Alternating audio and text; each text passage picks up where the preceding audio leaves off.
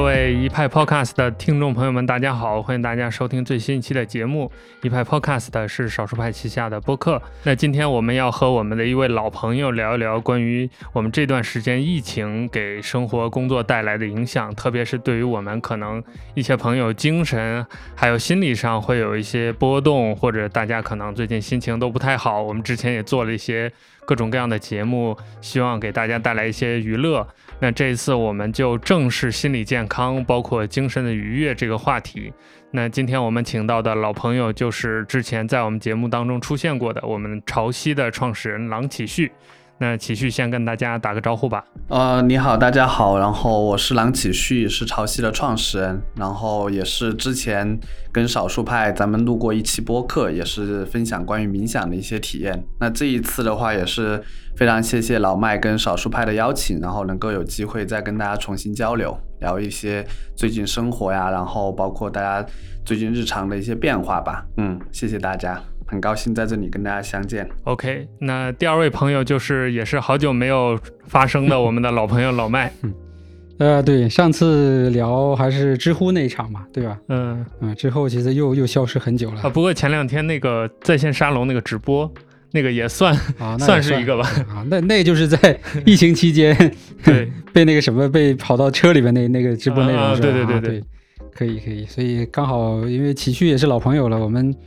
呃，相当于离上次见面也有也有，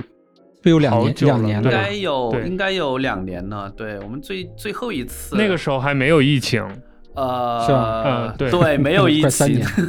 还真是，好像就是那个之后没多久，然后冬天疫情就来了，对对对，是是是是，对，所以我们也好好叙叙旧。对我们今天这个组合也是一个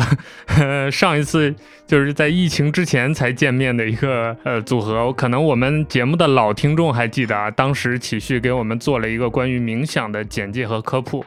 然后也有很多小伙伴通过那期节目开始了解，就是冥想这回事儿。嗯，那今天我们这期节目可能想换个方向，就是说最近我们也看到很多社会新闻啊，包括很多人因为这个隔离啊、各地的疫情啊，就搞得工作生活可能都颠沛流离的状态不太好。那我们希望通过这期节目，也是给大家呃找一些方式吧，聊一聊，看看怎么能让大家的心情更愉悦一些。另外，在大家听到我们这期节目的时候，一些小伙伴已经能在少数派主页看到我们和潮汐合作做的一个小策划、小专题，也是关于疫情期间保持身心健康的。而且，我们潮汐的朋友还给大家提供了一些免费的冥想的声音，大家可以收听这些声音，然后跟着我们冥想的这个提示、一些节奏，做一些身心舒缓的动作。呃，欢迎大家去了解这个专题。呃，那我们先简单的聊一聊我们这两个团队最近的一些状况吧。因为现在可能大家看到比较热点的是东北的疫情和上海的疫情，但其实在此期间，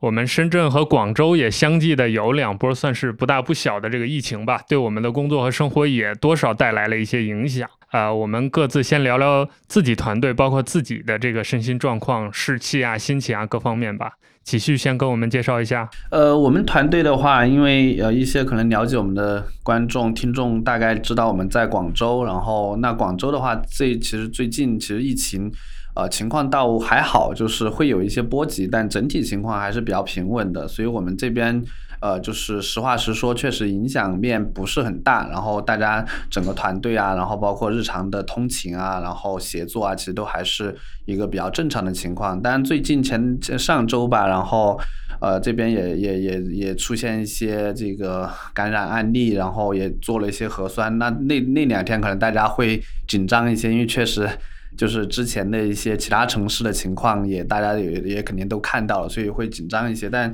这周的话，基本上都还是比较平平稳的一个状态吧。当然，可能我们是在做一个线上的业务，所以受影响的不是很大。但是确实，我们也在看身边的一些线下的一些，不管是餐饮啊，还是各方面，因为这个疫情的原因，那确实也会有一些影响。然后最近这边其实去出入各个场所的一些限制啊。管控啊，相对还是比较及时跟严格的，对，大概是这样一个情况。但第二的话，其实我们整个团队，呃，其实整个之前很早很早以前从团队开始的时候，大家其实也是在线上协作的习惯就建立的比较好，所以呃，我们也确实呃，像这这中间也会有一些远程协作的情况。然后我们比如说有一个伙伴他在黄山，然后那其实他一直在跟我们远程，但他那边的话疫情倒对他影响还好，但当时出来一个 小插曲，是因为她男朋友。出差，然后对，然后他他遇到一些疫情防控的措施，然后困在路上，然后他当时比较担心。然后我们我们团队看到这个情况，看到他比较担心，因为他也一个人在黄山，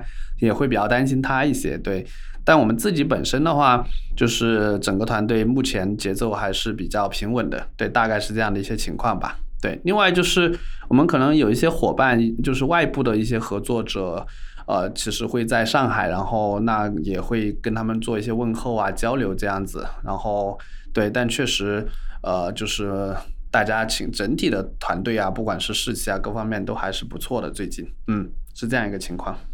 呃，我们呃整体来说其实也还算影响不大，就是主要可能也确实是我们的业务都在线上嘛，所以感觉不是那么明显。然后当时深圳的情况。呃，其实现在反正也是一个比较好的这个典型案例了嘛，就是呃比较及时，然后也比较迅速，然后呃当时其实也是渐进的。我记得第一天的时候，其实没有要求，呃，就是这个一开始好像是公共交通先先那个停掉，那停掉的时候，我们有车的话，我们其实还是开车，我还还跑到公司来了一趟，但是紧接着第二天就会说要求这个。比如说像这个公司就不允许你进门了啊，就除非你你有什么特殊情况，然后要求你要在前一晚把电脑啊什么的拿走。那这个这个那我们也就就相当于呃逐渐接受。然后到第三天的时候，他就开始说这个私家车也不许上路了，就是 就变得就是你只能在家里待着。然后呢，呃，小区还还是留了一个，就是每每两天允许有一个人带着一个出门的证证件啊，对，出去买菜，对吧？然后但是那个时候我们刚好是我们十周年的很多的内容。在那几天三三幺四嘛，对吧？三幺四的前后我们要准备发布的，所以就搞得还是有点焦头烂额的。我记得当时那个十周年那篇文章，我还是在车里边写的。我找个就是在还没有封私家车那个 那一天，我出去充个电，对吧？补个电。我说这个怕万一封在封在这个库里边没有电了，也挺麻烦的。我出去充个电，充完电的时候我就坐在那个路边上，把那文章把它写完改好。然后这就是，然后后来我们在应该是三幺六还是哪一天，我们做了一个直播嘛。就是想跟大家聊聊天，然后当时也是我只能是借用那个那两天买买菜的那个出门的那个机会，然后把车开出去，开到一个死胡同里边，就在路边上，他应该是晚上七八点的时候在那儿做了一个在车里做了一个直播，所以反正就是勉勉强强的把这个十周年这些事儿，对吧，大致都落地了。但其实我们原计划是想做线下活动的，那这个就完全没有没有任何可能性了，所以也就放弃了。所以你说没有影响吧？呃，只能说影响不大，但是也不能说完全没有影响。本来很多可能。原计划的一些线下活动，包括我们还有想参想在家居展做的这个线下展位，这些其实都在陆陆续续的受影响。啊，还有其实像我觉得像你们可能还好一点，因为你们基本是围绕一个 app，然后客户可能也大多是 to C 嘛。我们其实还有一些客户是 to B 的，所以我也是需要去北京、上海啊，去跟这个客户见见面啊，聊聊天什么的。所以出差其实也基基本上一直都是断掉的。然后这两天我刚。刚买买到了这个去北京的火车票，然后我准备周日啊是火车票吗？对，我买的火车票，然后就准备去北京出趟差了啊。反正陆陆续续的也算是能恢复吧。但是我们有一个同事在上海，呃，还在还在被封控中啊。他刚好是这个相当于去探亲，还是呃 就就探探到了这个。一去不复返了，对，被控在里边了。所以我们每天也在在这个飞书上关注他们的他们情况，然后呃，大概就还好吧，目前也没有说特别严重的问题。反正也就是每天搞团购啊，什么这个保证这个日常的这个吃喝之类的。嗯嗯嗯，对我们这边那个你刚才说那个事儿，其实也是我我没想到那个十周年那个文章，当时我看的时候还挺感慨的，因为。那个也是之前你你分享过分享过嘛，当面分享过，然后没想到居然在车车里写的，还挺还挺好的，对。然后另外一个就是我们我我们这边确实那个你刚才说那个事儿，我当时想起还有两个事儿，一个是那个。呃，因为之前确实深圳的疫情在前嘛，所以当时我看就是大家这个这个特别深圳风格，就是回回办公室拿电脑啊什么的，对吧？就是那个对，特别特别深圳风格。然后我们当时也是那个那个出来广州说要全程核酸的时候，然后当时当其实我我就住公司旁边，然后我当时还在想说那个。哎，问一下团队哪些呃这伙伴的电脑可能没有带回家什么的。我说这个趁现在可能我还有机会可以回去帮大家记一记，但最后还是这个就没没没有用上。对，因为这边确实还是就这次比较迅速一些。对，另外一个就是，其实刚才我漏了，就是我们现在有一个伙伴，其实在这个白云区这边，然后那边他们其实正好旁边一栋楼出了一个出了一个阳性，他他其实已经隔离两周了。对 对对，然后刚才刚才漏。了这个事儿，他的话就也差不多，就是就因为他是做产品的同学，所以就就一些线上的协作啊，然后开会啊、设计啊，因为我们整个呃工具链条都是一些线上的软件，Figma 呀，然后飞书啊这些，然后所以其实影响工作本身影响还好，主要是而且他那边也也我们也关心他的一些情况，生活那些物资都还是还是 OK 的，对，然后。他们现在的整个支持做的还可以，对，大概是这样子。哎，说到这个产品，刚好想问一下启旭啊，这也是我特别关心的一个问题，就是像你们潮汐本身就是做这种心灵健康产品的，嗯，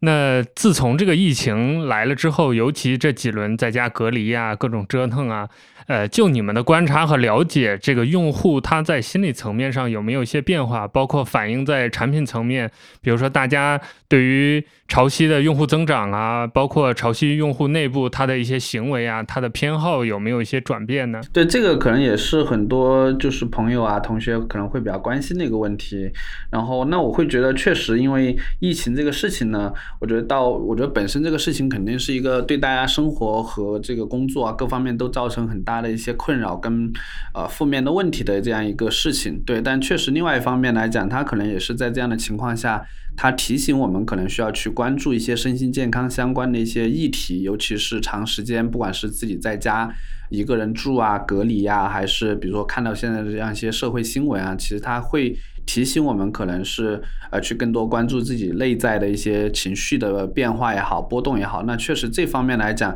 它对于整个其实呃咱们上次那个录播课的时候，就是就是那个时候应该是疫情疫情疫情还没有还没有来吧，对吧？然后那个对，然后但是确实这一两年整个。呃，由疫情作为一个信号，那其实整个社会它它对于冥想啊、正念啊，包括身心健康这些的关注度，其实会比之前要明显是有一个大的一个提升的。但是它仍然还是在一个培育阶段或者成长阶段的一个需求。那所以我觉得这个它更多是属于说整个社会它到了一个阶段，然后也碰上这么一些。一些可能黑天鹅的事件，那会有这样一些促促促进吧，对于需求的。但是本身来讲的话，肯定这件事情，我们的角度来讲，就是它肯定是一个不太好的事情。所以我们去关注这件事情的时候，也更多关注的是，呃，用户的一些需求变化。我们这边的话，也因为这次录这个播客嘛，我我们也去看了一下一些。啊，就最近这个事情，看了一下一些用户的数据，这边也可以分享一些用户的一些行为吧，还包括我也去，因为我我我们自己并不在这个现在疫情比较。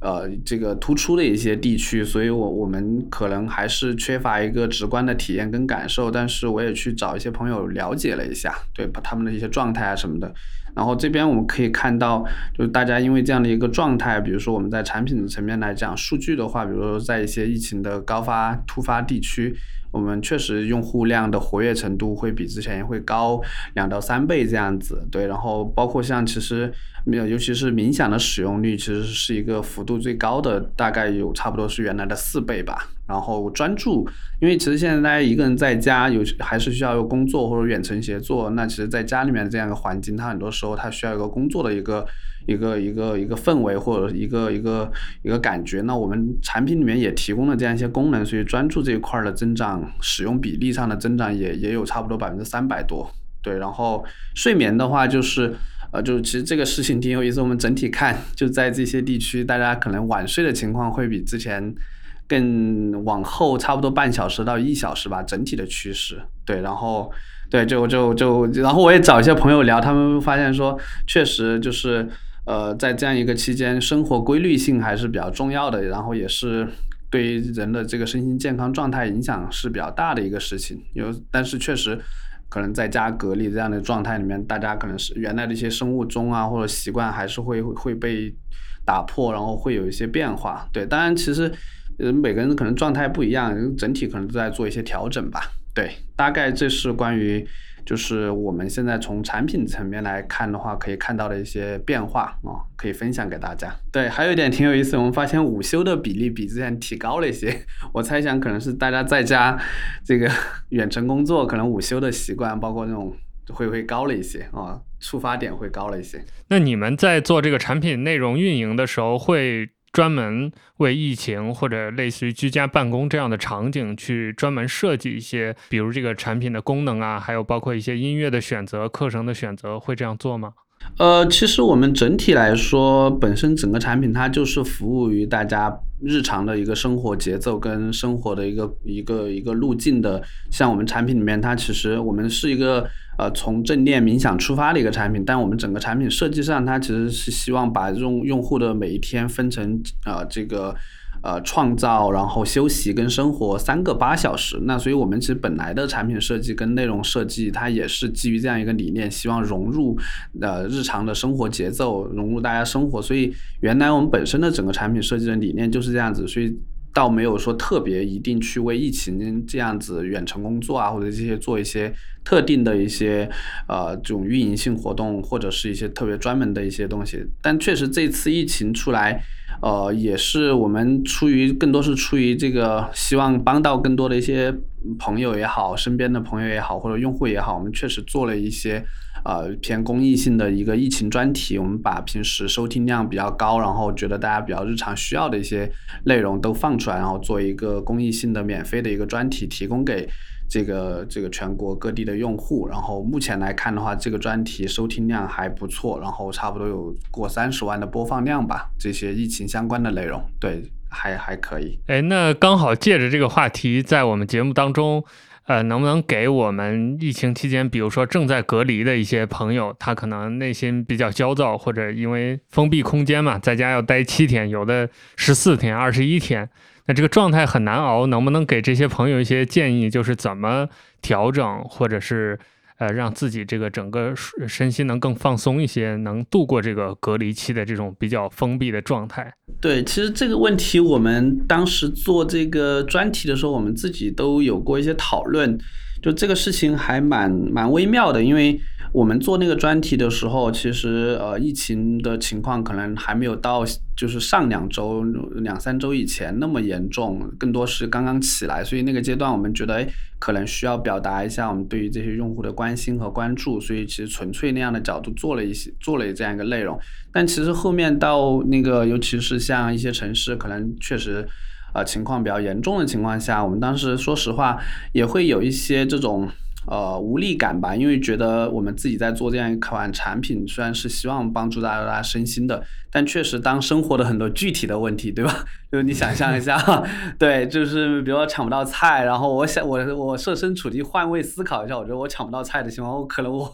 我确实我也会觉得整个人状态会会非常非常糟糕，所以。我会觉得那一刻的时候，就是这次事情确实也让我有一个新的角度，就是我觉得我们做的事情它肯定都是一个有限度的，就是它不是说我们所有的问题都能一定通过某一件某一个方式解决。尤其是当我我也跟其实这次我最近我也跟一些上海的朋友交流，其实确实就是当生活里面具体的一些问题出现，而且就是你以前可能会觉得很习以为常的一些事情，它可能突然。崩塌了，或者是一些基本的需求，包括安全感的需求，完全都呃失控的时候，我会觉得它确实是一个大的一个变化。在这样的变化面前，我我会觉得，呃，倒不用着急，说我们马上要去调整自己的心情，或者是马上要把自己变得更好一点。我觉得更多是。在那样的情况下，我觉得可能更多是它确实，不管对于谁来说，我觉得它都需要一个过程，就是这个过程它一定是必须要经历的。但确实，我会觉得另外一个角度，那这种情况下，如果你掌握一些方式，不管是你去有一些嗯自己的爱好，比如说像我我跟一些朋友聊，他 他说那个他他觉得做饭是他每天最治愈的时刻，对，还是说甚至可能有一些朋友他他他在这种生活当中发现了一些新的角度，他觉得哎，比如说原来可能在上海这样的城市，经常出去 social，然后会经常出去看到很多信息，认识很多人。他觉得，突然当大家整个都停下来的时候，他觉得反而没有那种。FOMO 就是就害怕失去或者说错过的那种心态，他觉得哎，那反而可以心安理得的去更自在的做自己。对，所以我觉得第一是整个当这样一些具体问题发生的时候，我觉得他肯定对于每个人来说都很困难，所以他一定需要一个时间。我们倒不着急，马上要把自己调节好。第二是我觉得确实掌握一些方式。啊，有一些调节的方式，不管是你可能做饭啊，或者是像刚才讲，你可能有一些自己的一些呃思考，或者是包括像冥想这样的一些方式。我包括其实最简单的就是我之前也在上一次给大家分享，尤其是在你自己最难受的时候，你可能有一些知道一些呼吸调节的方法。那我觉得这些肯定还是有一些有可以帮到大家，但是我我我并不觉得说就是这个事情它完全就是一定是依赖。就是一定要我们马上去做，我觉得反而是把它当成是一个呃特别的时刻跟特别的体验，可以好好去感受一下，包括可以好好去让自允许自己在那样的一种情况下去经历这一切吧。对我觉得这个可能是呃，就是我我觉得最真实的想法，因为确实嗯，我们自己也会觉得不在那样的一个一个一个时间空间里面。我会觉得我们也避免说我们去做一些太多主观性的。引导，因为确实，我我认为这件事情如果发生在每一个人身上，具体的时候，我觉得它都一定是一个不容易的事情。对我，我在深圳，呃，上就前一段疫情的时候，也是在家隔离了两周，然后隔离完之后，就我我有一种感觉，就是突然好像对这个世界都不认识了，就是一出来。周末出就是解封之后出家门，我都不知道该去哪儿。就按说应该是一个撒欢的时刻，但是我走到家门口，在门口站了十分钟，我又回去了。就第二天是那个坐地铁上班的时候，我连那个坐地铁的流程都快忘了，就先刷哪个码后扫哪个码都忘了。所以感觉确实这个隔离期间和我们日常工作这个状态差异比较大，需要嗯自己去主动的调节。其实像这一块儿，我我就是也是去跟一些朋友，尤其是像上海的朋友做交流，就是我觉得每个人他可能也跟他自己的成长经历啊，包括跟个性，跟他平时生活性格也不太一样。可能像我一些朋友，他可能从第一天他就。他其实反而觉得就还挺挺相对比较稳定，除了比如说他可能也是一个呃也他也他是素素食爱好者，然后他其实比如说当他发现发的物资全是肉的时候，就是就没没有没有蔬菜的时候，他其实内心也是。就 挺挺波澜起伏的，但但确实在那样的情况下去想象一下，我觉得其实人某些层面上讲，他的弹性跟适应力会会会肯定是有的，所以我觉得倒不用马上着急，有很多情况下。他自己会找到一些方式，对，像刚才我讲的那个，呃，喜欢做饭那个朋友也是，就是可能他原来觉得，哎，没有没有，经常大家其实年轻人嘛，都经常吃外卖，然后他觉得，哎，可能现在比如物资也比较匮乏，然后每天发的东西，那就基于这些发的东西，我去好好做一顿饭。就他也会有一些自己的更多的一些经历跟体验吧，对，所以我会觉得，就是倒不一定是说我们一定要从好的角度去理解这些事情，而是确实这些事情它对每个人来讲，他有一个不同的方式去体验这个事情，对，然后当然也也会有有一个情况是，当很多那种负面新闻出来的时候，其实。我我哪怕是比如说我在广州，我我有时候看到一些新闻，然后看到那些信息，我都确实会很担心。但是在那样的情况下，可能他也需要一个时间去消化吧。对，我觉得主要其实就是现在的媒体、自媒体，呃，相当于给大家带来的这种焦虑感加重吧。就是呃，因为当现场情况是怎么样的，是个例也好，还是普遍现象，其实都都没办法去验证。但是，一一旦通过社交媒体传播出来之后，它就会不断的被放大，然后被这个，比如说加码，对吧？然后那我们这些在外边围观的人，其实就就被带进去了，然后自己也变得很焦虑。就是本来可能我们自己的状态还是是 OK 的，没有什么太大的问题，但是当你刷了很多这种消息之后，你自己就变得有点有点有点郁闷了，就觉得这个世界对这个世界就是这个样子了，没救了，对吧？这这就就我觉得这种其实是一个不太正常的一个情况，就是其实有点像那种我们讲从众心理也好啊，或者是是一种氛围熏陶。导致的整体性的这种这种抑郁，对吧？我觉得这个其实是一个比较大的问题，而且也也其实真的不应该这样。就是我觉得有问题，我们就处理问题，对吧？把问题处理好，然后那剩下的没有相关的这些人，那你你该做好你你本职的工作，或者说你的这个这个这个眼下的事情，这个其实本身是对对整体来说都是有好处的。但现在的问题就是，大家可能会因为这些这个内容的传播的问题，导致整体性的去就所谓的叫什么躺平心态也好啊，或者是这种对吧？就是这个这个这个放弃治疗的感觉吧。所以这个我觉得其实是一个，就当下我觉得可能我们呃一个比较大的问题。嗯，然后另外一个，其实我个人还是觉得。呃，心态这个东西，它其实是需要你日常的时候就要去做锻炼的，就不是说我们可能到了疫情或者到了有这种突发事件的时候，我们才开始去临时抱佛脚，说我找一些什么方法方式去，对吧？去去去去调整一下心态。我觉得这可能帮助不会太大，或者说这就就就就就有点来不及了。应该在平时，比如说做这个冥想啊，或者说去去做这个叫呃自己的这个所谓的叫什么心态的调整，应该在平时日常就要养成这样的一些。习惯也好啊，或者说一些这个这个方式啊，比如说偶尔的话就想一想，是假如说今天就没饭吃了，或者说假如说今天创业失败了，对吧？可能就这个呃就是这个血本无归，对吧？结束了，那你你会会怎么样去面对这样的一个现实情况？对我觉得这个东西其实就把自己放在一个虚拟的场景里边去去训练一下，对吧？然后想一想，我可能可以做的一二三件事儿，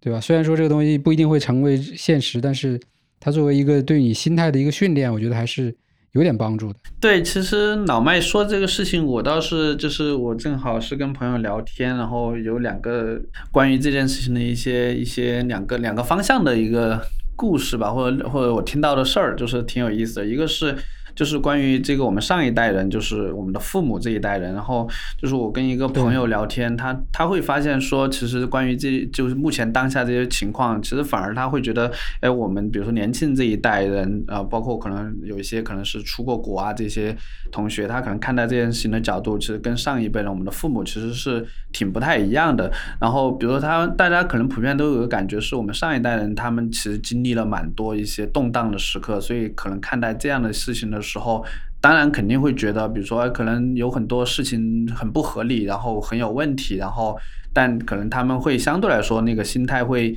更更更钝感一些，对，更淡定一些，对。然后，当然不是说去去合理化这些不合理的事情，只是说，我觉得这个可能确实是。我就会觉得，对于我们这一代人来讲，他可能就是我们正正在经历的这一代人的一个共同回忆，然后他肯定也会变成我们这一代人，就是可能真的过十年、二十年之后想起这个时刻，我们可能当时你在哪里啊？然后，喂，我们当时在经历什么样一个情况？他会变成一个这一群人的一个共同回忆。那我会觉得，其实可能真的从另外一个角度来讲，其实他们都可能会经历这样的一个事事事情，或者每一代人他会有这样一些时刻，其实就是一个集体回忆。第二个角度是。就是很有意思，我另外一个朋友他说他他现在他发现很多那个也是我们上一代人，就是父母啊，或者说一些呃这个老年人，他他其实还蛮喜欢用抖音的。对，然后他就他就有有时候发现说，哎，他那个婆婆然后刷那个抖音，然后哎，有一天他突然冒一个词出来，就是还挺时髦的，然后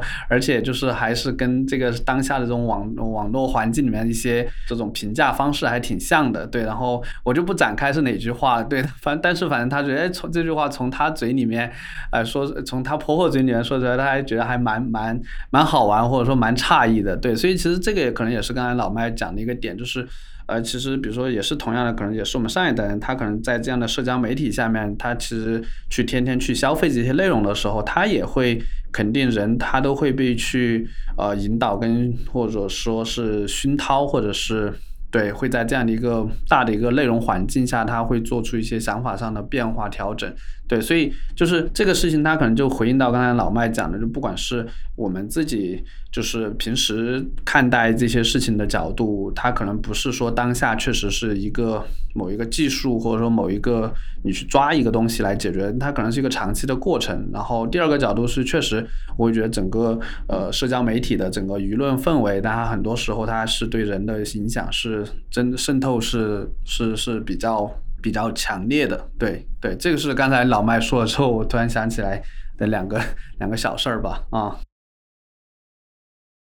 那从现在这个大环境来看，就是这个疫情，它肯定也不会是一个短期的。就是一方面，这个病毒它本身也一直在变异嘛，一直在自己在进化、在传播；另一方面，就是疫情带来的影响可能也会是很持久的。就即使是这个病毒本身已经被我们消灭了，但未来可能很长一段时间，大家的经济啊、工作状态啊、生活状态啊，都会因为这个疫情有所改变。那你们在做产品，包括在构思类似于像冥想的这些内容的时候，会有这种长期的准备或者这种规划吗？就是可能未来很长一段时间，人们都需要有一些产品。一些服务来疗愈自己的思想或者放松自己的这个精神。对，我觉得这个它可能不不只是说整个疫情的事情。我觉得，比如说我们自己做这件事情的一个大的方向，其实我会觉得就跟少数派的一个变化也是一样的，就是。呃，我会觉得在现在大家的日常生活里面，他其实需要一些去拓展他人生体验和人生的一个经验的一些方式。那可能比如说少数派提供的一个方式是从，比如说可能过去从一个效率，然后从一个工作方式。然后可能到一个更好的一个对一个生活的一个理解跟角度，那我觉得这是一个一个少数派的方式。那我们的方式是觉得说，那其实大家面对这样一些外部环境、外部的很多变化的时候，那可能你有一个自己稳定的内心是很重要的。所以我们其实在做的事情就是希望把这样一种稳定的内心的状态，能够通过一些方式去帮助大家建立自己一个稳定的节奏。不管是你通过练习冥想，还是说。你可能睡一个好的，睡一个好觉，还是说你可能在这个工作学习里面，你能够更有一些心流体验？那其实这个都是我们希望在现在的这种。情况下，呃，给大家提供一个方式跟帮助去做到这件事情。其实很多时候我会觉得，呃，某种意义上来讲，说现在我们每个人的空间太少了。这个空间其实是我们自己给自己的空间，就是你没有一个自己的空间之后，其实你很难去做出一些就是比较嗯稳定也好，或者说比较让你能够有自己节奏的方式去。度过不管是你的每一天，还是说你的一些人生重大的决定，对，所以我会觉得，呃，比如说像我们自己去看待我们潮汐这个产品，其实就是我们希望把这样一种空间，呃，带给大家。那这种空间可能表面上来讲，它可能是一个放松的空间，是一个减压的空间，是一个冥想的空间。但其实这种空间真正到最后，我们希望是给用户让他自己可以给自己建立一个。他属于自己的一个空间，他可以能够在这个空间里面能够有一个自己的节奏，能够有一个自己的呃稳定的一个情绪状态，然后能够有一个自己啊稳定的对自己的一个觉察，能够去应对很多的外界的变化。因为可能这个事情也是当大家在外部很多时候受挫或者遇到很多挑战的时候，其实一个就是你内在的一个稳定和力量，这个是比较重要的。这也回应到刚才老麦讲的，就是。它不是一个短时间的事情，它是一个需要刻意练习的事情，所以这也是我们觉得说，可能现在大家可能或多或少，不管是面对这样一些社会上的一些嗯出现的一些状况，或者是面对自己职业生涯里面的一些变化，包括可能像最近呃互联网行业啊，或者一些行业其实也在有很大的变化，所以在面对这样的变化的时候，你怎么样去有一个自己的节奏，包括能够有一个自己比较。嗯，稳定的一个方式去面对这些变化，那我会觉得这个它是需要刻意练习的。我们觉得，呃，需要提供一些方式，能够让这些用户有一些方式能够去做这样的练习。所以这个是我们整个产品长期的一个呃目标跟方向吧。对，就是我们希望把就是这样一种空间啊，能够带到大家日常生活里面，对，能够让大家自己找到自己的节奏。更加回归自己的内心。这个其实，嗯，我前两天还看了一篇文章，然后我还挺有感触的。这个是那个有知有行的那个梦岩分享那一篇，就是呃叫平行世界的满足吧，或者叫满足的平行世界。对我觉得其实那个里边就是他的一个这个理论逻辑，其实蛮有意思的。其实呃也也很简单，就是他说我们人的想象中的这个就是起点和目标，其实是一条直线嘛。对吧？比如说我今天定个目标，比如说我要赚多少钱，或者说我要达到一个什么什么目的，那在我们的眼眼睛，在我们的这个脑子的想象中，它其实就是一条直线，我只要奔着那儿走过去就行了，对吧？只是说可能我要花多长时间走过去，但实际上其实每每一个人，呃，他在这个建立自己的第一个目标的时候，他在往这个目标去靠近的时候，中间会发生很多的转变，对吧？比如说可能他刚走到三分之一，他就发现，哦，那那我有了新的这个这个这个能力和新的这个相当于视野之后。我的目标改变了，对吧？可能比如说我原来是说赚这个一万块钱，然后我走到三分之一，发现其实我可以有能力赚十万块钱。那这个时候他的目标就转变了。然后这个时候呢，那个理论里边讲就是说，其实每个人在这个时候就已经分叉到另外一个平行世界了。哦对，然后有后意思的。对，然后就像就就就就是说，它是一条斜斜线一样，上一个台阶一个台阶这样去变化的。到最后，其实可能你最开始定那个目标，可能早都已经消失了。然后我就回想我自己整个，比如说来深圳这这这这这二十年的过程，其实确实是这样的。就一开始我我我做一个这个中医按摩的这个中医疗师的时候，那我那时候的想法就是，哎，我第一个目标就是我能不能做个做个老板，对吧？当一个开一个这样的店，做个老板。所以我就为这个东西去努力，又又写什么商业计划书啊，又又去这个学习什么管理啊、观察，对吧？一个店经营过程中应该要注意什么？然后呢，结果可能做到一年，我就发现我突然对智能手机特别喜欢，因为在这个现实生活中接触了很多带着手机的这些香港人啊，还有这些这些人，我就突然对这个东西特别执迷。然后，哎，目标改变了，说我我我不当老板了，我先先去当一个手机店的这个销售员，对吧？我每天都摸着各种各样的新手机，这个其实就已经 就已经很爽了，对，很满足了。对，然后呢就呃，然后就开始为这个事情出储备，去看这些什么科技杂志啊，什么这些科技的报刊呐、然后去去积累对于什么手机屏幕分辨率啊、什么 CPU 的理解，对吧？因为想象中就是我到时候做销售的时候，一定是要把这些东西给人家说清楚的，对吧？那人家人家就说你很专业，那我信你买你买你的这个推荐。但实际上我去面试的时候呢，这些都不重要。最重要的是你你的颜值怎么样，对吧？你这个站在柜台里边的那个亲和力怎么样？一下子就把我又打回到了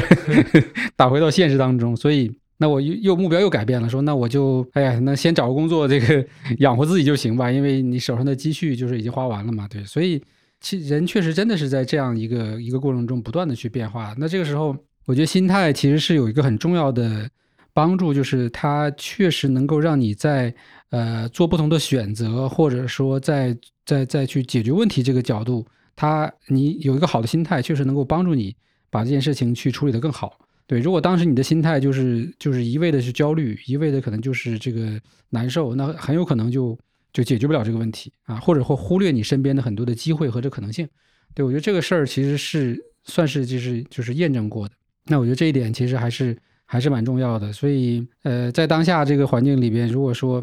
就大家能能能把这个东西想的稍微清楚一点，就是我们都处于在才都处在一个平行世界里面，对吧？就是你的选择会带来无数种可能，每个可能都是一个继续向前去走的一个世界，对吧？所以你也不对，也不会不用对现在过于纠结，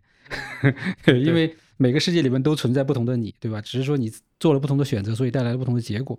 对，所以这个其实还是有点意思的。是是是，其实这个在一些科幻电影里面是一个很常、很常、很常见的一个题材，对吧？就是对你，你经过不管是经过自己的信念，还是经过爱，然后你可以穿越这一切，然后你可以去努力达到你自己想要的那个平行世界。对，所以其实这个确实。对，就是所以这个它可能有一个更大的问题，但我觉得今天咱们就不展开，其实在于说，就是你我们经真实经历的这一切，跟你自己你对这个世界的认知它之间的关系，就是你相信什么样的东西，跟你获得什么样的东西。对，这个其实它这个在在比如说在在冥想哦，或者说这种内心探索里面，还会有一些特别的流派去去单独探讨这件事情。对，但是我觉得这个对对对这个我们就不展开了。对，一些有兴趣的听众，大家可以自己去做一些探索。对，感觉可以开一个坑，回头做一期节目再聊一聊。对对，但但但其实我个人那个那个稍微说一下，其实这个它。呃，某种意义上，它可能是一个呃，可能更大的点在于说，呃，就是比如说我们经常谈的一个唯心和唯物的一个问题，对，所以其实对意念控制，对对对对，它但是这个东西它可能就是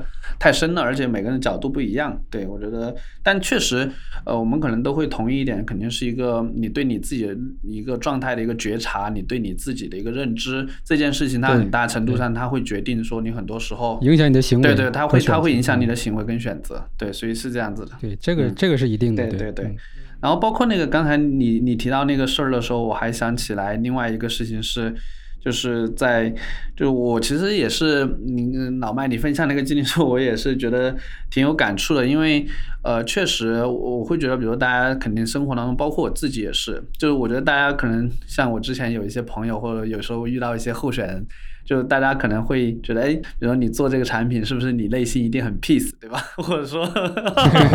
我觉得这是多大的误区？对，其实对，其实我觉得我我很多时候我定位这件事情是，我觉得我跟我们的用户是一样的，就我也在这个城市里面生活，然后工作、创业或者做事情，其实我也会遇到很多的焦虑的时刻，然后或者说很多有压力的时刻，所以我觉得恰恰是就是我们自自己怎么样去体验这些时刻，然后包括像其实前段时间我也有段时间也挺焦虑的，因为一些团队啊，包括一些业务上的问题。但其实确实，就像刚才提到一点是，呃，我我们是活在未来，还是活在过去，还是活在现在？然后包括我们怎么样去，呃，这个消解这个焦虑。就我我其实觉得有一句话说的挺好，就是其实焦虑的反面就是具体。对，就是就焦虑的反面反义词不是不焦虑，而是你如果从开始从一些具体的生事情，包括从你当下的日日常的一些事情开始，其实你那个焦虑它会逐逐渐一点点变小。对，因为很多时候焦焦虑它其实来源于我们自己对于自己的预期跟现实确定性对，然后跟现实它有一个落差嘛，然后你你可能会中间有未知，或者说有恐惧，然后或者有害怕。但确实，当你如果把自己放到具体的事情里面去的时候，你发现自己的感受也好，或者自己的那些想法也好，它就在逐渐逐渐的变小，它也没有那么重要啊。对，所以这个也是可以跟大家分享的一个点。就是这些变变变了具体的一些事情之后，你去做了，它其实就会开始对结果产生影响了。所以这个东西，我因为我反正是有这些这样的经验嘛，所以我就会感触特别深。像当时就是大家都知道嘛，创业其实是最容易焦虑的嘛，因为你要面临的。问题特别多，然后我想，我想起来，在一，呃，一一五年吧，然后我这段我我忘了我在哪儿写过了，反正当时就是，呃，因为公司处在一个什么状态呢？就是，呃，公司当时的公司还是属于就是我并不是真正的实控人嘛，就是我还有一个我的这个这个所谓的知就是知遇之恩的老板，对吧？那他们其实是公司的实控人，然后我是业务的操盘者，然后呢，那当时到了一个就是一个比较关键的节点，就是说这个公司。呃，要要继续投钱，然后才能往下运营，对吧？老板们们觉得就是他们不懂这个互联网这个行业，或者说它的这个未来的这些这些这些发展空间等等这一切，所以他们呢又觉得他们不想去投这个钱。那那我呢又说，那我我想要继续做这个事儿，但是我又没钱，对吧？所以这事儿，对，所以这事儿就就卡在一个没办法解决的一个点上了。所以怎么办？就是。很焦虑嘛，因为这个事情就就觉得你要如果说没有处理好，那这个事儿可能就结束了，那对谁都没有没有好处嘛，对吧？所以就那那个时候是真的很焦虑，然后每天都反正都都都都都特别痛苦消极。后来然后就通过通过一些这个调解吧，然后就比如说 去运动一下呀，或者是去去这个跑到没人的地方呐喊呐喊什么的，对吧？然后也找找朋友聊聊天，开开导一下，然后就说那还是回到具体的这个。呃，问题上我们怎么解决这个问题，对吧？那既然呃你没有钱，那老板又不愿意出钱，那首先就去找一个有钱的人，对吧？又愿意参与这个事儿的，对吧？那是不是有可能就把这个问题给化解掉？所以我就当时就就开始翻我微信里面的联系人嘛，对吧？然后找找找找找，找了一个媒体的前辈，反正之前也不认识人家，然后就第一次跟人家打招呼，就说想找找你见面聊一聊，请教请教，对吧？然后对，然后就就很很这个冒昧的，反正就。跑到人家那边去了，去了之后一聊这么一个情况，说哦，那啊原来这么回事儿，说那你们其实做的还不错啊，对吧？我一直有看，说那行，我我我可以帮帮忙，对吧？一个是帮你把这个结构调一调，另外的话就他也变成一个呃种子投资人嘛，对吧？参与一下，同时也能帮着找一找别的投资人，对，所以这个事儿就就在那一瞬间，他其实就就改变了，对吧？这个这个东西，那如果说你一直在去纠结焦虑，最后可能把所有的关系全部都把它做弄弄得崩溃了。那可能就真的就没有今天的少数派，就是这个事儿也就就彻底结束了，对，所以很很多东西就是这样的。是是是，这个呢，其实，在那个比如说，呃，我之前也也分享过一本书，那个《清醒的活》，然后那本书它是美国的一个。呃，这个这方面的一个呃，做冥想方面的一个一个老师吧，然后他写的一本书，然后其实里面他其实就特别提到过这种状态，就是我自己也觉得有，我自己也亲身经历过，确实遇到一些特别大的困难或者问题的时候，呃，很多时候人是懵的，他会他会整个人像冻住一样，就你好像你做，你觉得你自己做不了任何决定，你也做不了任何事情，但其实。其实那种这样状态，我觉得我们每个人肯定都经历过。然后，但确实就是他最后，嗯，我经常用一个词去形容，就是我说，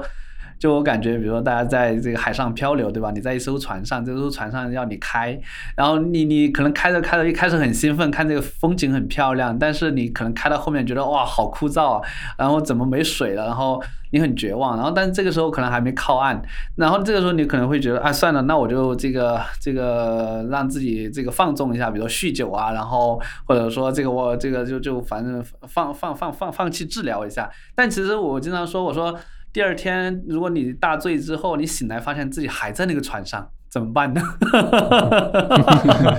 对吧？对，所以所以我觉得就这个时候，就就你可能哎，只能说哎，我看一下这个指南针，然后我我没没水的话，我看一下怎么搞点水，对吧？然后一点一点，你你得就对解决问题，对，所以我觉得这个就是。确实就是肯定，我相信不管是大家不，其实不不一定是创业吧，我觉得肯定很多时候人生当中都会遇到这样一些问题，包括当下也是，可能很多瞬间我们觉得，哎，好像确实很难。包括我最近也跟一些朋友交流，可能他们也面临一些职业上的一些大的一些变化，然后，对对，我觉得其实都会很类似吧，对，就是。对，就其实，在这样的情况下，可能呃一些具体的事情，从一些当下的生活，不管是甚至可能就是照顾好自己身边的家人啊、朋友啊，照顾好自己，我觉得其实都是很具体的一些事情，很必要的事情。嗯，现在的职场的大话题不就是裁员嘛？就是每天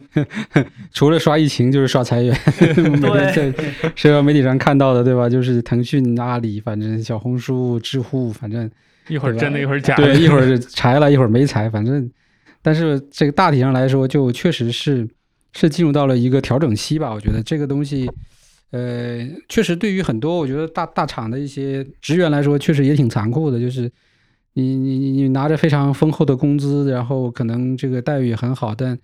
突然之间可能就这个 公司说这个项目就就没有了，或者这个部门就不在了，然后你就拿着点补偿金。最近不是还闹得更多的是关于这个就是。呃，有一些大厂是给员工借钱买房的嘛，对吧？这个本身是一个很好的福利，但是你因为裁员的话，那就大厂要求你在裁员之前把这个钱还上，对吧？那可能就是几十万不等的这种额度，那其实就是你 首先你失去了一个收入的 来源，同时你还要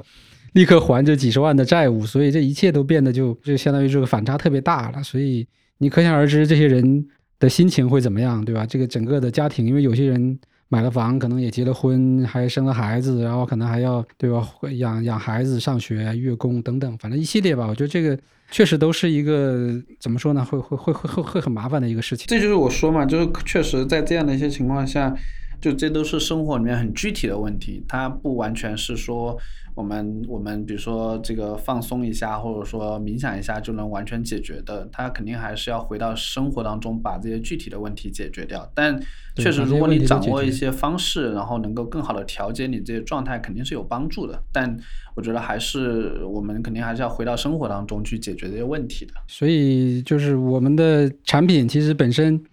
呃，我觉得更多其实是使起到一个辅助，对吧？比如说训练和这种，比如说帮助的作用，就是让大家能够，而不是说在这种情况下才开始想着去用，而是说你你应该一直有对于比如说自我思考啊，或者说自我训练的这样的一个一个一个一个习惯，对吧？一直保持这种状态，然后当意外发生的时候，或者说这种焦虑焦虑的这种现实情况出现的时候，你才能保证有一个比较平稳的心态去处理这些问题。对吧？把问题处理好了，那可能在在在同样的这个大环境下，你可能就会比别人，对吧？就是在这个这个从容一点，对，更从容一些。然后你你的获得感啊，或者你的这个这个成成果，对吧？都会相对好一些。这个我觉得才是更重要的。是，其实这里面有一句话，就是那个就是在正念冥想这个体系里面，那个有一个呃大师，或者说是一个。这个正念的一个创始人吧，就西方的正念的创始人叫卡巴金。然后他当时说过一句话，就是你不能遏制波涛，但你可以学会冲浪。对，就就我觉得大概可能就是刚才讲的这意思。确实，除了我，你像我们这些在线上做线上业务的，相对来说，目前来说还影响不是那么明显。那很多可能在线下去做实体实体店的这些。这些这个创业者也好，或者说这些企业，确实就相对来说比较惨，因为这个是实实在在的，就完全断掉了整个的这个，比如说现金流动啊，或者说是这个收入，这个确实是挺可怕的，对吧？也可以可想而知，对吧？还有很多就是他就像我们经常会说的，就是他今天不做，明天没有没有吃的这这这一类的人群，对吧？那其实也在被风控之后，也是一个非常惨淡的一个一个状态。整整个社会，我觉得是存在各种的问可能问题和和这种可能性吧。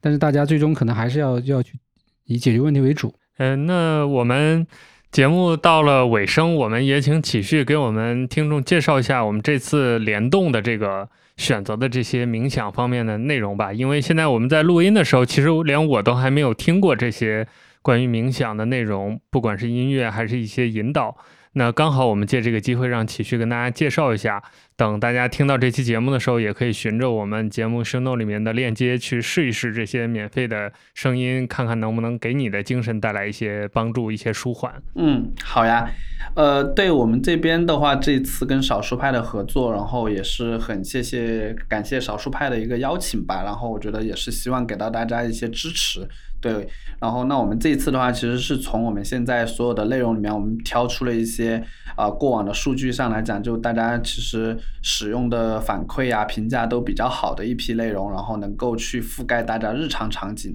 那比如说像我们现在准备的是。呃，一些像一些像这种呼吸的练习，然后减压的练习，还有包括像身体扫描跟呃一个晚安的一个助眠类的练习，然后那这些其实是能够对新手来讲，或者说大部分普通用户来讲比较友好的一些练习，比较适合说大家可以在身心有需要的时候就去使用，而且也比较直接，然后呃其实是比较适合每天去练习的内容。对，然后另外的话，我们其实除了这四个以外，我们还有一个特别的，就是针对这次疫情，呃，我们当时团队也是觉得这个是一个我们需要去，呃，就是觉得表达一下团队对用户的关心，然后所以我们当时也做了一个疫情的一个主题的一个冥想练习，叫平静与力量。那也这个也是我们，呃，就是这次为大家去特别呈现的一个内容。那这个内容的话，主要是，呃，就是。去去给大家做一些引导，然后就是关于怎么样去在一个大的一个变化当中，能够保持一些自己内心的稳定，跟找到一些自己内心的力量。那希望能够对大家有所帮助，有所支持。对，然后对对，听上去好像还挺全面的，既有这个照顾我们身心舒缓放松的，也有照顾我们，比如下班之后进行一些放松的身体放松的一些，还有包括疫情期间照顾大家心理的。所以听上去还是一个比较全面的一个策划。嗯，是的，是的，对，其实就是我们希望说用户他能够，大家能够在平每天日常的生活过程中，然后包括能够在睡眠的情呃睡睡前的时时间，然后包括如果你确实有一些关于疫情的一些心理方面的一些挑战的时候，都能够去使用到或者想到这个专题吧，能够希望能够帮到大家。嗯，对，所以。呃，希望我们这些感兴趣的小伙伴也可以在我们这个活动的时候，大家可以来我们的这个专题策划里面看一看，体验一下。呃，我不知道我们现在听众里面有多少朋友是体验过潮汐或者体验过正念冥想，类似于这样的主题的。但从以往来看，就不管是我们做类似于这种适合办公的音乐啊，还是适合比如睡觉的一些睡眠的放松的专题，其实都蛮受读者喜欢的。所以我相信这次我们这样一个策划也能帮助大家在疫情期间，从工作也好，从自己的生活，从自己的健康也好，都能做一些简单的放松和疗愈。就最近这个确实大环境导致大家都精神比较紧张啊，就可能。尤其我们人类都比较喜欢共情嘛，就像刚才我们聊的，就可能其实你自己没事儿，但是因为你看了很多新闻，也觉得很焦虑啊，或者是很替大家、替朋友、替其他人觉得捏一把汗，所以导致这个攻击性比较强，或者情绪比较丧，这都有可能。呃，我们做这个策划也是希望能够借助呃我们潮汐这样专业的内容、专业的人士来给我们大家做一个小调节吧，让大家不要那么紧张。就我们生活还是要继续，然后我们整个今天聊这一整期，表达的就是直面自己的生活，直面自己要面临的那些问题嘛。就最终我们还是要回到自己的那个。生活的轨道中来解决自己眼前最现实的问题，所以希望我们这样的策划也能小小的给大家带来一点帮助。那我们节目最后我们再总结一下吧，我们请启旭给大家在最后有一些小建议或者小嘱咐，对于最近工作生活状态还有没有些想说的，也可以跟大家说一说。OK，好呀，对我我这边的话，可能就是刚才我也在说，我觉得。呃，我相信大家在最近这样一个时间段，肯定都会看到或者说听到或者感受到很多就是不一样的一些时刻，肯定会充满了挑战，充满了未知。但其实我我们从另外一个角度来看，我们大家每一个人都是呃在一起的，然后我们其实。不同的人也都在经历不同的事情，所以我相信说，在这样的一个状况下，我们大家能够保持一个呃一个稳定的内心，然后能够允许自己经历这一切，然后哪怕可能确实有很多情况下，我们就是很焦虑或者很很很无力感，我觉得这些都是在我们身上，在我们的生活里面很真实发生的事情。我不用说马上一定说我一定要去把它给缓解或者解决掉，我觉得。呃，我们也可以从这些经历里面去找到一些自己跟他相处的方式。那最终，我觉得，呃，生活它是很具体的，然后我们自己的内心，它是我们去面对这一切的一个基石。所以，我我们也希望说，包括我自己也觉得，我们每个人都在这个生活当中去面对这一切。那希望大家我们都能够找到一个属于自己的方式去面对啊这些变化也好，或者面对这个。接下来的生活当中的未知和挑战跟探索，对，其实基本上大体来说就这么几个，应该还是三个点吧。我觉得第一个，首先是，呃，得学会调整心态这件事情，就是不管是在任何时间吧，不管是在你好的时候，还是在你不好的时候，就是哪怕你，呃，属于这个叫什么这个春风得意的时候，你也要，也要，也要，要保持这种调整心态的一个习惯，对吧？不要说，呃，就就就就就过于的这种情绪化。呃，那调整好心态之后呢，你再去处理具具体的事情，对吧？就是在心态不好的情况下，尽量不要去处理这些问题，因为有可能会处理的越来越糟，对吧？因为因为你的情绪可能会影响到你身边的人，或者说你就是产生这个连连连带的影响，所以呃，处理具体问题的时候，最好是要保持一个比较比较相对比较好的心态。那处理完这些事情之后呢，那这个结果它有可能是好的，有可能呢也没有什么太大帮助，对吧？那这个时候我觉得其实就是。就是要去去对你的预期做一个调整了啊！我其实就是我昨天说那个文章里面，它有一个满足这个概念嘛，因为满足这件事情是相相对的，对吧？你你你相对你，比如说你两年前的你或者十年前的你，那其实大家是有有不同的这种满足可以选择的，对吧？那那十如果说往十年前的话，我可能还是一个这个企业的员工，对吧？我还是一个打工者，对我也没有任何决策决决断一个公司的能力，对吧？那那十年后我。我至少还是有这么几十个人的，对吧？这么一个小团队，我们还做着一些我们自己喜欢的事情，对吧？那其实它是可以比对的。那当然，如果说这件事情产生了一些变化，比如说我可能可能我们也需要裁员，对吧？我们可能从几十个人变成了十几个人，对吧？那还跟十年前再比的话，它还是对吧？还是要好的，对吧？它还是还是没有说这个变得特别差的，对吧？所以我觉得这个其实就是要靠你自己在这。三个方面，对吧？就是呃心心态啊，然后就是处理问题的能力，然后再加上你的这个预期啊，所谓的这个目标的调整，把这些东西都处理好之后呢，能够保持一个良好的身呃，首先是心理状态，对吧？然后才是身体状态，因为这个东西它是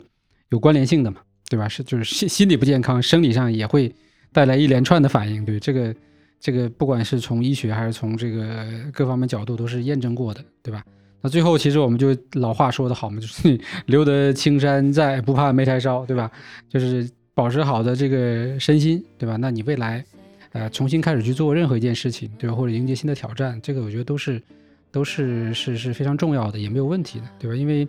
一切的这些今天遇到的这些事情，可能就会在明天产生变化，或者在后天产生变化，对吧？但是你自己的这个这个所谓的各方面的能力，能不能能不能能不能挺到那一天？或者说能不能在那一刻再重新发挥出来，这个其实才最关键的。外界的因素其实很多时候其实不用太过于去这个这个这个呃影响自己啊，还是还是要把自己的内部先内功修好吧。嗯，这个就是就是一个大概的一个建议了。顺便说一句，老麦的意思不是少数派要裁员啊，大家听着听着传出去。对，老麦只是举个例子。我们今天刚好聊了一个小时，也非常感谢老朋友继续再度做客我们的节目。呃，也非常感谢潮汐跟我们做这样一个联动啊。就是尤其在这个阶段，其实很多独立开发者也做了很多产品来帮助大家更好的工作、更好的生活。这些开发者可能产品规模都没有那么大，但是我觉得每一个也都很厉害、很伟大。所以也感谢像潮汐这样的团队给我们的支持，也希望大家喜欢我们的这一次策划，能够给大家带来心情的愉悦。也感谢大家收听我们节目。我们最近更新比较频繁啊，这隔三差五上节目，这个从来没有这么频繁过。也是希望用播客这种形式吧，相对比较随意，所以我们也不用很严肃、板着脸的聊一些问题，能让大家开心一点。那最后再次感谢大家的订阅和收听，我们下期再见，拜拜。